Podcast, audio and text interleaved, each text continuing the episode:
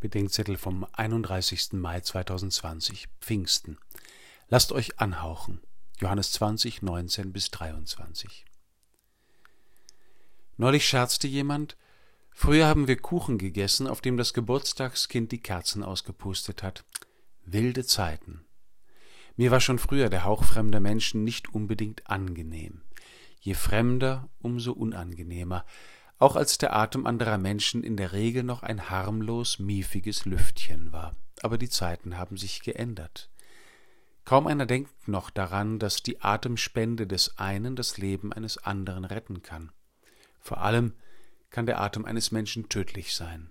Wir hören, wie in der Klimadiskussion, der Mensch ist nicht nur in Gefahr, er ist die Gefahr. Der Lebensatem des einen wird zur Todesgefahr für den anderen.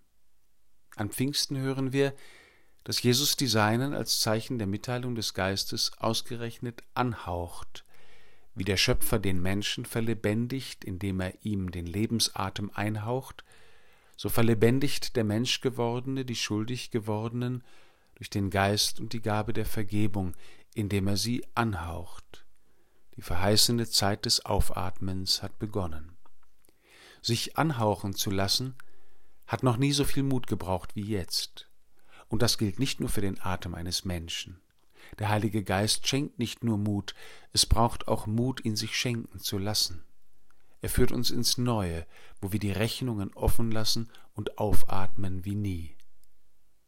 Gib mir Mut, o oh Gott, mich anhauchen zu lassen mit deinem Geist, der die Gabe der Vergebung und des Vergebenkönnens ist. Lass Zeiten des Aufatmens kommen, Herr, und erleuchte unseren Geist, damit wir deinen Lebenshauch nicht für unseren Todeshauch und unseren Todeshauch nicht für deinen Lebenshauch halten. Amen.